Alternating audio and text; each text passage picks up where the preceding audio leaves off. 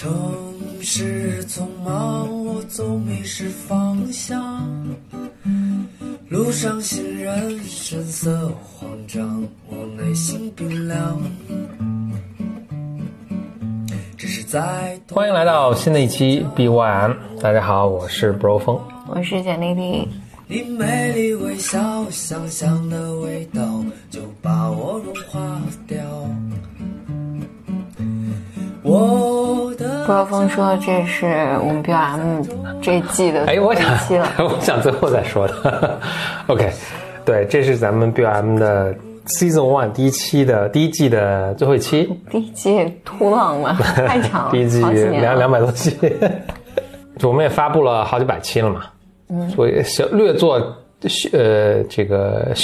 什么小做休憩，嗯、很快就会再恢复的，所以大家不要着急。嗯，另外就是我们的发布平台会做一个调整，所以就请大家呢接下来就关注呃简丽丽和我的微博，我们这个新的节目什么时候发布，然后怎么收听，到时候会在微博上跟大家就看我的微博就 OK 了。嗯，好，那简玲也是有带来一个话题是吧？因为不若风前一段自己还说要再做一个女性系列 Season Two 嘛，嗯，我觉得这个话题其实也可以之后在女性系列里面更多的讲。其实起源是这个，预告吧。对，起源是这个，起源是我最近在看，嗯，有一本书，这本书我买了很久，其实读了很久，但就是很难开始。呃，一本书叫《缠足幽灵》，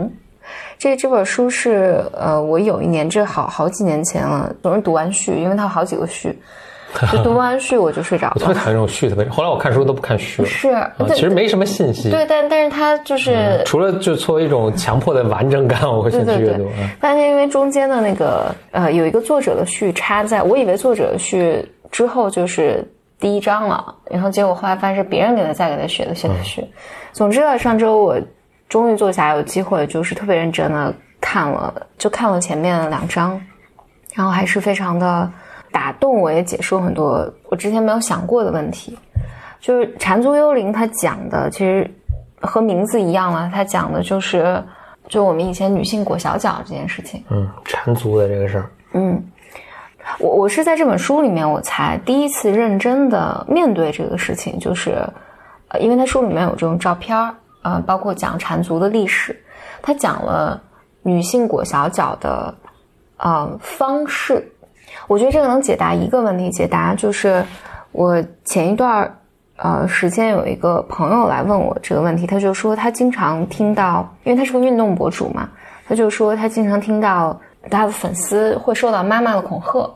就妈妈会说你必须要瘦，你这样就没人要你了，嗯，就你你不能胖，你不能这样，你不能那样。但是我这个朋友，当然他就问我这个问题，他说我我不能想象为什么妈妈要这么对待自己的女儿，就是你在恐吓自己的女儿。然后我看《缠足幽幽灵》这本书的时候，它里面讲就就裹女性裹小脚这个事儿，大概持续了一千年。嗯啊、它的过程是这样的：过程是一个女孩子长大，大概长到六七岁左右的时候，要妈妈来给自己的女儿来裹小脚。那为什么一定要妈妈呢？啊、我并不知道为什么一定要妈妈，我我就也许这个书后面有写，但这个我并没有，但这是文化传统的一部分。首先，在那个时候的价值观里面，就是女性裹小脚，就三寸金莲才是性感的嘛，你才能嫁到一个大户人家。所以妈妈在六七岁的时候会给女孩子裹小脚，然后这个裹小脚的，就我看那个照片儿真的很可怕，就是你几乎是把一个女孩子生生的弄残废。嗯，他说这个剧痛感会持续一年半左右，但过了一年半之后就，就你你的脚基本就麻木了。但我觉得这个特别有象征意义，就是妈妈要去要去给自己的女儿去裹，所以里面记录了一个一个女性讲，她说我从小是一个特别爱蹦爱跳的一个女孩儿，我本来特别欢乐的童年，呃，然后到六七岁的时候，我妈妈开始给我裹小脚，然后这个时候我妈妈在我面前变得特别的凶恶。她讲，就除了裹小脚本身的痛苦感，她对母女关系之间其实带来一个极大的冲击。她就说：“我我觉得我妈妈不再可信了。”然后，而且合格的母亲合格的母亲不但为女儿裹小脚，而且要保证女儿没有办法把自己脚上的那个呃裹布给解开。所以你你整个看的话，你觉得这是一个特别大的象征。这个故事里面能看，就是女性一定要牺牲掉自己特别大的愉悦感。一方面裹小脚这个事情是。我觉得是特别大的隐喻了，就是女女女性要牺牲掉自己的很多愉悦感，去使自己符合社会的需求，而且只有这样，你才能保障自己有一个所谓完美的人生嘛，你才能嫁进有有脸面的人家。然后另另外一方面呢，就是妈妈要亲手执行这件事情，使得母女关系变得特别的复杂。我我之前在看西方的。因为我们在在学整个西方的理论的时候，经常会把这个看作是，比如说母亲对女儿的嫉妒，就母亲为什么要管控女儿，为什么要伤害女儿？更多的理解层面会觉得母亲对女儿是有嫉妒的。但从这个里面，我觉得给还是给我带来挺大的冲击的。你能看到母亲被放置的一个角色是，我必须要伤害我女儿来使得她符合整个社会的标准，所以母亲在这儿也不能。对女儿的疼痛感感同身受，就他他不能这么做。如果他这么做，他就下不去手了。下不去手，那我的女儿就可能要付出代价。我还是很好奇，他一定要妈妈来做这个事儿，是他的这个，因为他如果比如说家里雇一个人专门来干这个，那那也是要经过，那也是要经过妈妈允许的呀。那女儿也会去找妈妈求情。OK，所以不一定是说非要就是妈妈要完亲手完成这个动作，还是什么？在在我看的呃书里面，他讲是妈妈要来做这个动作，但是我觉得从情感的绑定上，就是不管是谁来做这件事情，我肯定会去寻求妈妈的帮助嘛。但是妈妈在这个时候情感上是不不心疼我的。就不管家长家里家长是谁啊，就比比如说他单亲家庭，不是他妈妈，反正古时候那个因为生孩子很危险嘛，所以经常母亲在生孩子的时候去世了。如果即使是家里只有爸爸的话。或者是兄长或者什么，应该肯定也会去很要强调去做这个事儿的。反正就家里的家长、族长都肯定会强调说，你要去做这个人，这样，因为你这样才能嫁得好。比如说，你才能带来更大的嫁妆啊，或者你才能够找到门当户对的什么。所以他肯定会特别强调去把这个事情做做成。嗯，就像。我就想，类似的事情可能现在也还在发生。就比如说，家里强调孩子要就女儿吧，女儿要要瘦啊。或者我们我觉得我们现在看起来一些我们被我们接受的一些行为，以后看起来会跟我们现在看那个缠足一样的野蛮和可怕的，就是一定要丰乳肥臀，一定要去做什么手术让自己符合某一种长相，这不这不其实其实是一样的一个一个事情，只不过我们现在有现代科技，可能让这个过程没那么可怕，没没那么痛苦。它之所以叫缠足幽灵嘛，嗯。就说这个东西还存还存在。对对对，他他的意思就是这种存在上千年的使女人残废的，牺牲掉自己去迎合他书里面讲男权社会或者是整个社会标准的这个方式，他他会认为这个存在于我们生活中的各个方面，只是程度有深有浅啊。但是这个他就讲这个幽灵是一直在的，这个会使得女性。就你你你总是要去牺牲掉自己部分去去去讨好那个女性缠足。我记得以前听到一个说法是，呃，这后面两两种含义在里面啊，一个是要体现的一种家庭的尊贵，就是我们能够让女性不去成为劳动力，比如说，她脚是健康的，你也可以来表现这个。但是我能 afford，就是我家里能 afford 去，这个甚至有点像那个。以前就是很就是同同样类类似的一个思路，说白皮肤是好看的，为什么？是因为白皮肤表示你不用下田工作，不用风吹日晒。还有一个特别，我不没有考证过这个，但在这我听说过。还有一个就是留长指甲是一度认为美，这是令我说起来甚至连说话都浑身起鸡皮疙瘩。但它留长指甲的意思后面隐含的一个意思是我不用工作，因为你你留长指甲就很难，尤其做一些体力性的工作，你是无法进行的。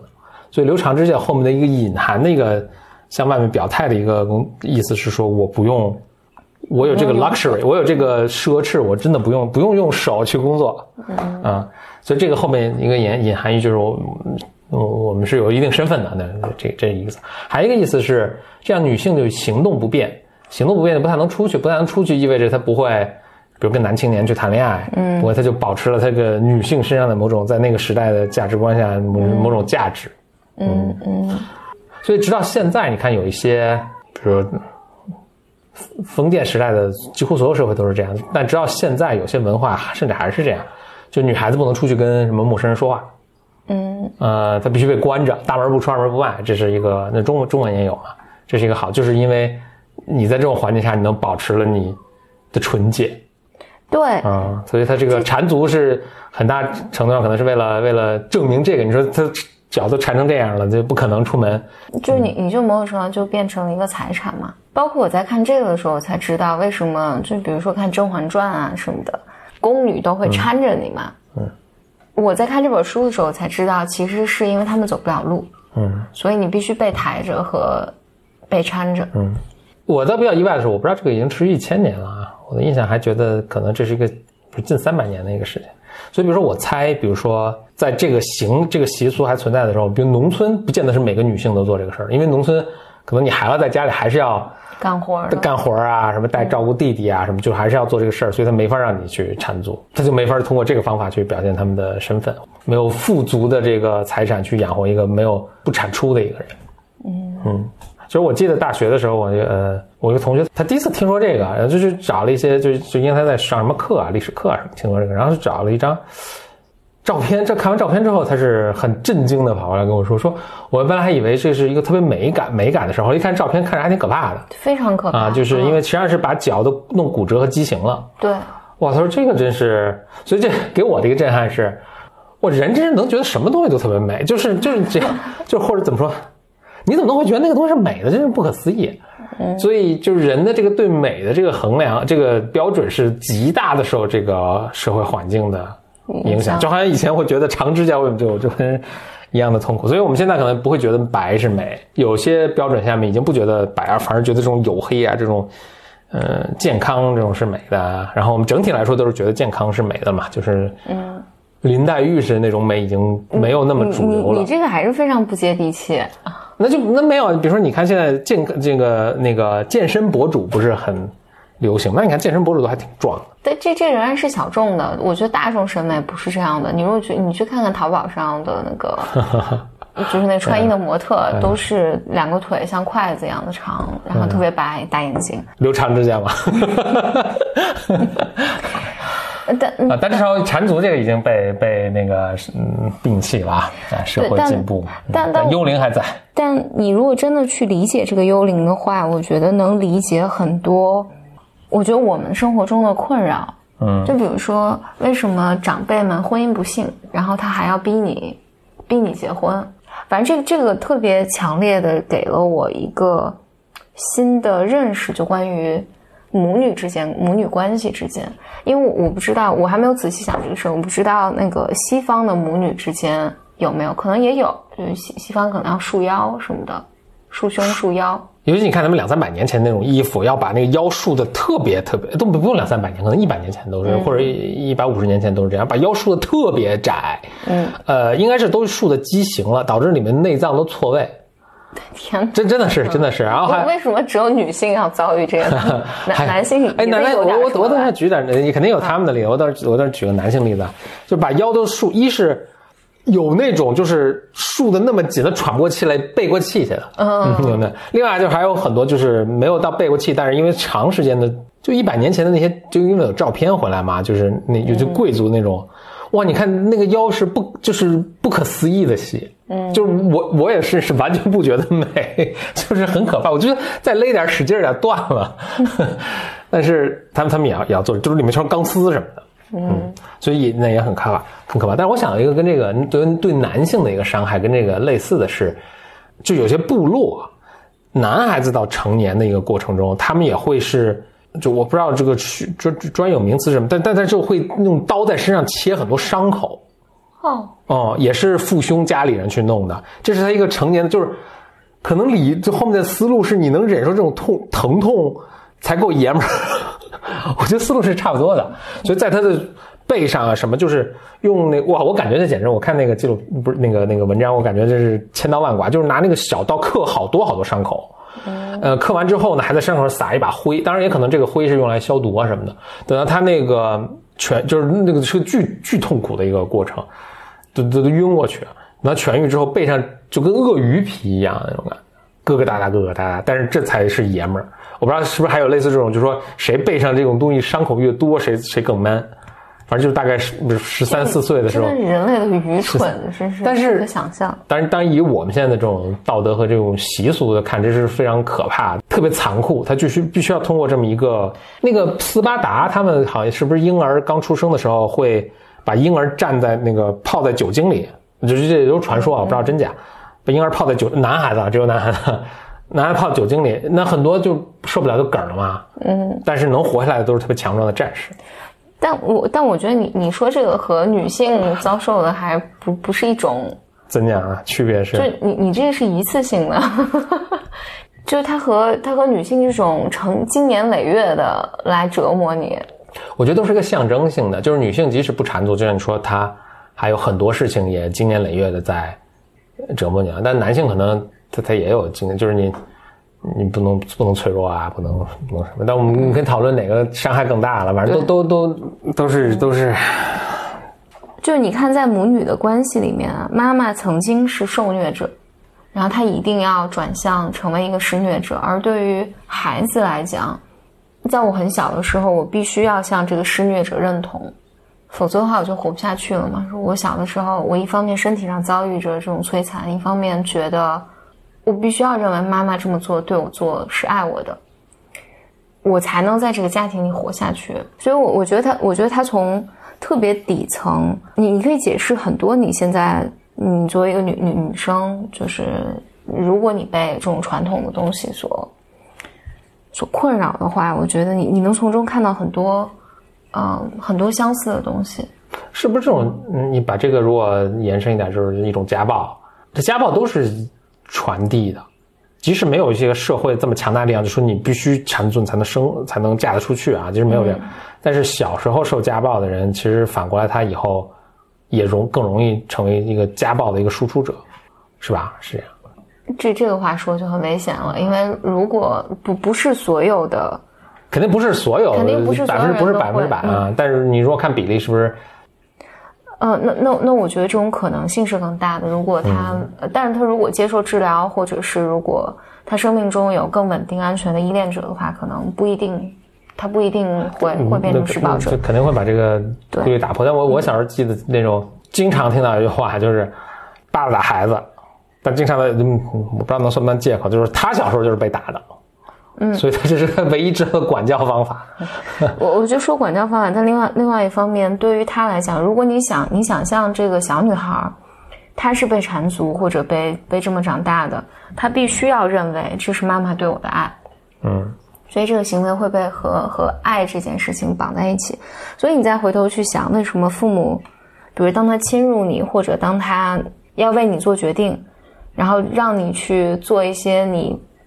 并不乐意做的事情，去呃去迎合这个社会规则的时候，父母都会说：“我这是为你好。”那都是我爱你，嗯嗯，这是打你也是我爱你嘛，对吧？对，我还没完全没完全想清楚这个事儿，然后而而这个书呢，我看的太痛苦，所以以至于我大概看了一章多，然后就睡着了，看的特别慢。而我觉得这点内容是如此之不适，让我看的就是我一方面我觉得啊天哪，就是就是这样的，就我我们还生活在这种幽灵之中。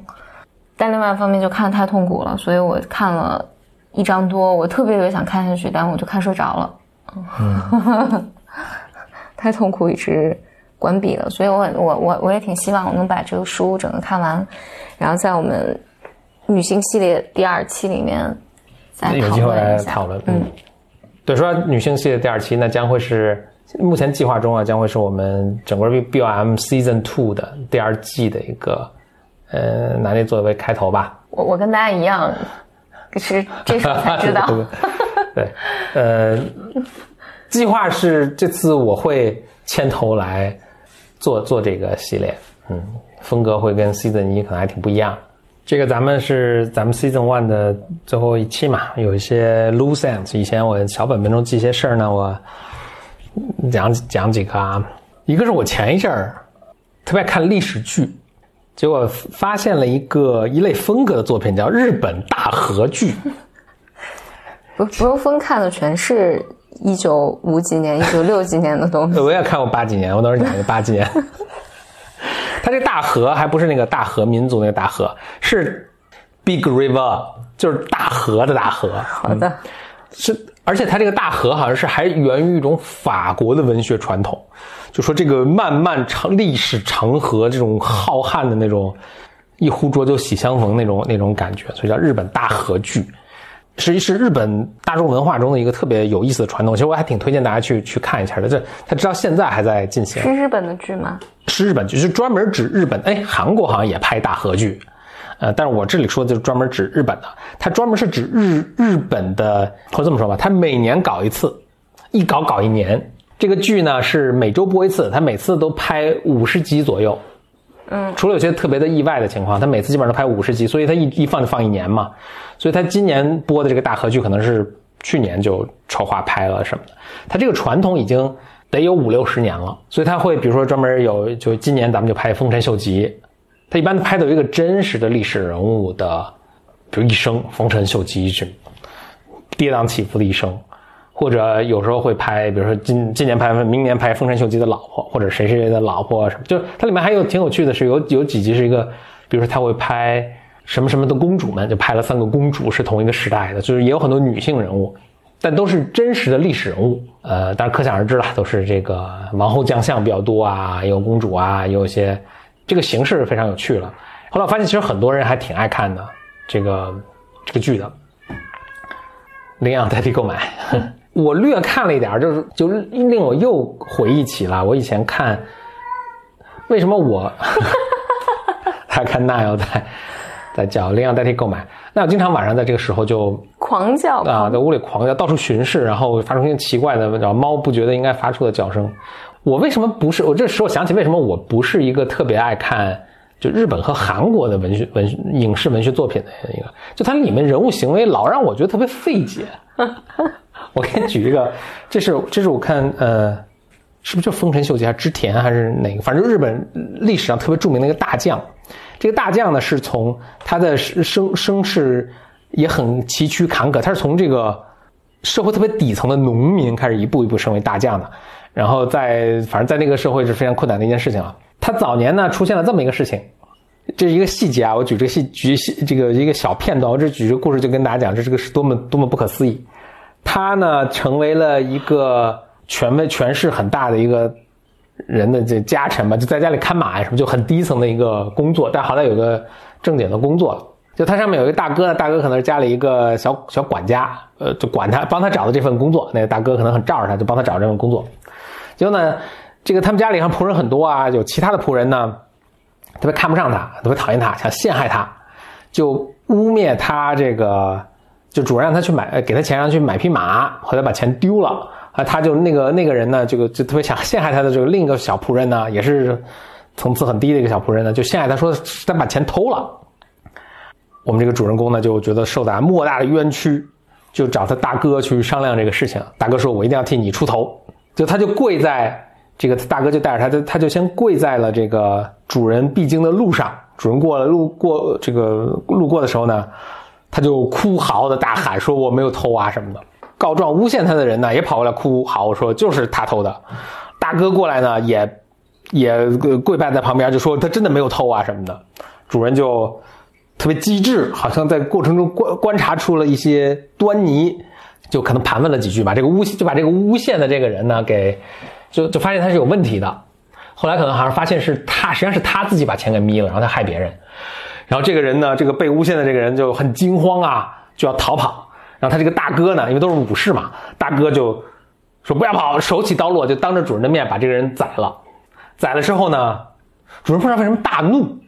大怒之后呢，这个大哥就说：“那我也不活了，我要当着面要也要自尽。”嗯，就坐在那儿要准备要自尽，就如此费解，导致我现在都记记不太清楚是什么。其实我要是主人，我会就就我会觉得就。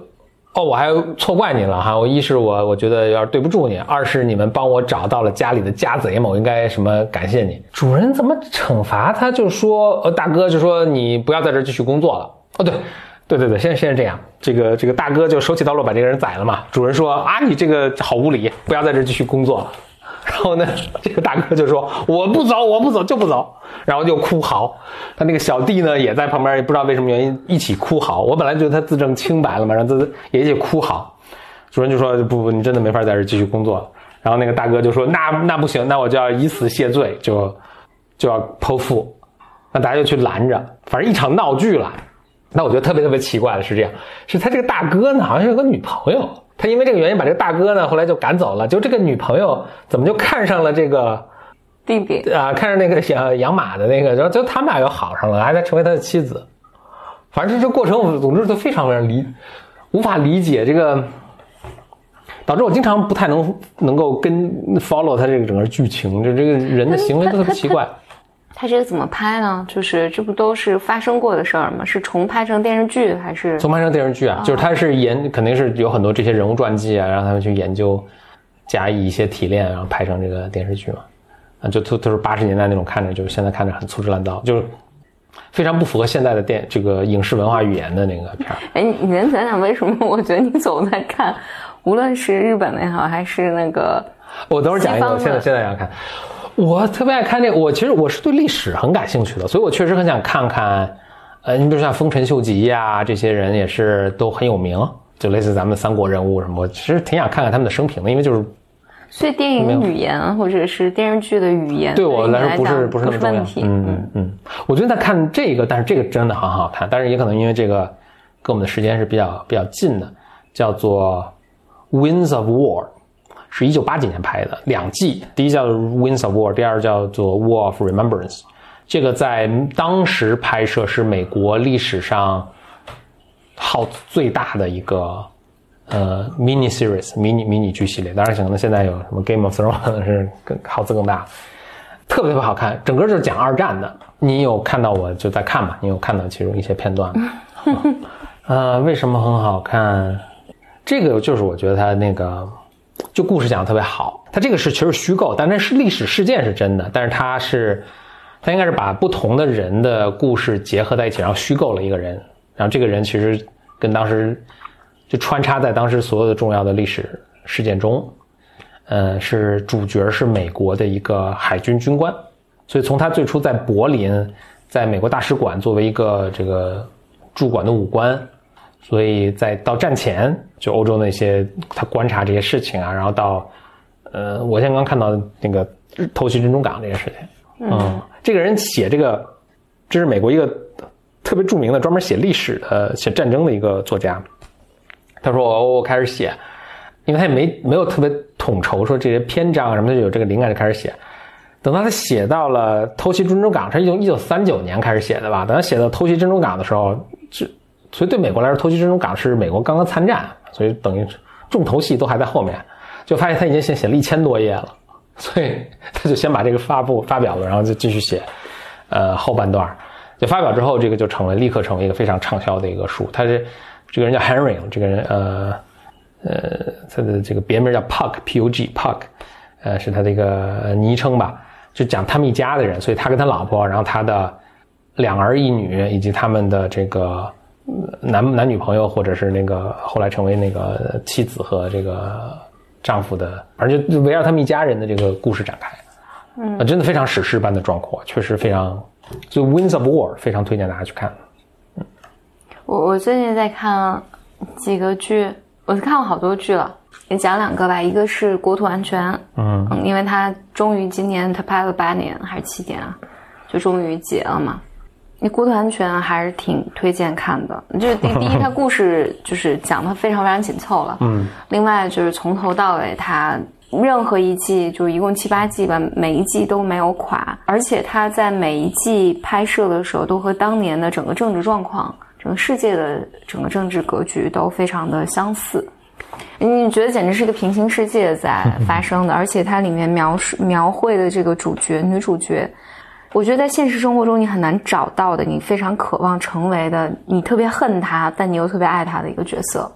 恨他会恨什么？爱他会爱什么？因为他他是一个彻头彻尾的，他只为这个去工作，他的所有的你会发现在他的生活里面，他所有亲密的对象，所有亲密的人，都是他使用的工具。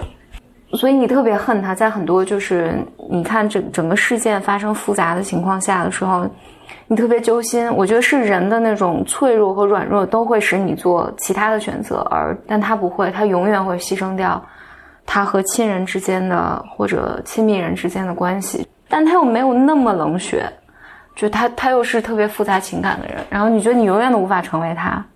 在很多他做决定的时候，你特别恨他，但是你不可避免的觉得他特别值得你尊敬。然后还有一个剧，我在最近在追，就是他还在正在一集一集的放，叫《Mrs. America》，应该翻译过来叫《美国夫人》。她就是讲了一个，呃，也是美国历史上，她是讲女权的，但她讲了一个美国历史上应该是非常 powerful 的一个反女权的一个女性形象。他从这个人讲，就是他应该是。就大概美国七十年代的时候，就是女权的，就那个反性别，呃，不是，就那个性别平权法案，就是女权的力量特别大，在推动这个法案的过程中，就是它的崛起，使得就是那一波的女权运动衰亡了。就从他的视角来讲，整个女权，所以你能看到这里面，就非常讽刺的是，这个反女权的这个女性，她是活得特别的女权。然后从她的视角，你能看到女权。整个女性组织里面的分裂，包括大家的想法都不一样，所以使得女权的内部无法统一，它也无法推动这个历史的进程。你看它的时候，你觉得哇，就是那故事代替购买，嗯，它故事讲的非常有层次。拍这个片儿，他们有立场嘛？他是，哎呦，就对他有对他这个人有褒贬吗？没有。就他他讲的非常非常复杂，因为他同期还有就是女权组织那边有一个灵魂人物，以及他的生活以及他们周围的这些人啊，我我觉得他是一个从看起来非常中立的角度，但能够帮你理解就女性的这个发展历程以及人性的复杂。听起来人性复杂是一个突出的主题了。那我想我看那个《Winds of War》。我想最吸引我的应该也也是这个，像那个他那个主角在面临各种很困难决定的时候，但是实际上有很多一很品质是让人觉得啊，真的非常，嗯，非常给人启发。但是你也能同时感到他作为一个人的一个特别纠结、特别困难的那各种地方。好，这就是我们 B O M Season One 的最后一集了。还是提醒大家要在微博上关注两位主播简里里和 B O M Bro 风。期待我们在下一个 season 再见，拜拜。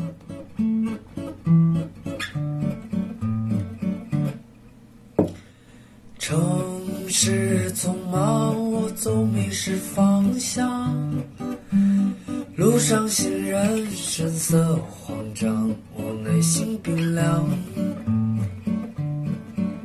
只是在同一个街角，你路过我身旁。你美丽微笑，香香的味道就把我融化掉。我的骄傲重要，说一声你好，紧张不得了。你的脸上写满了问号，转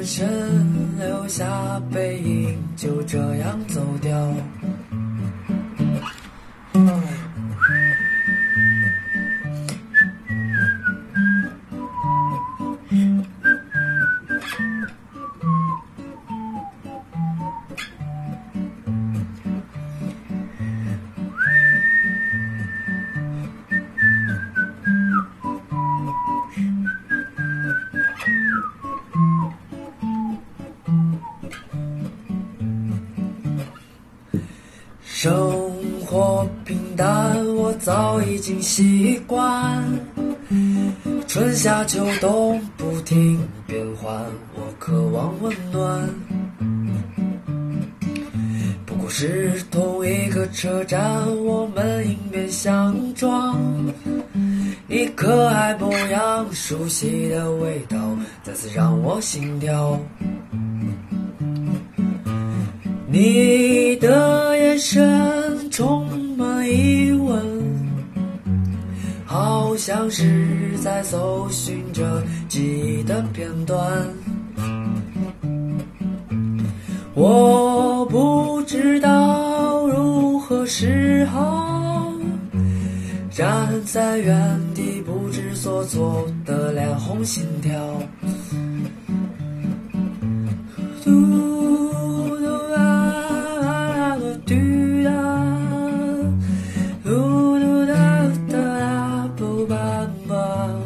吧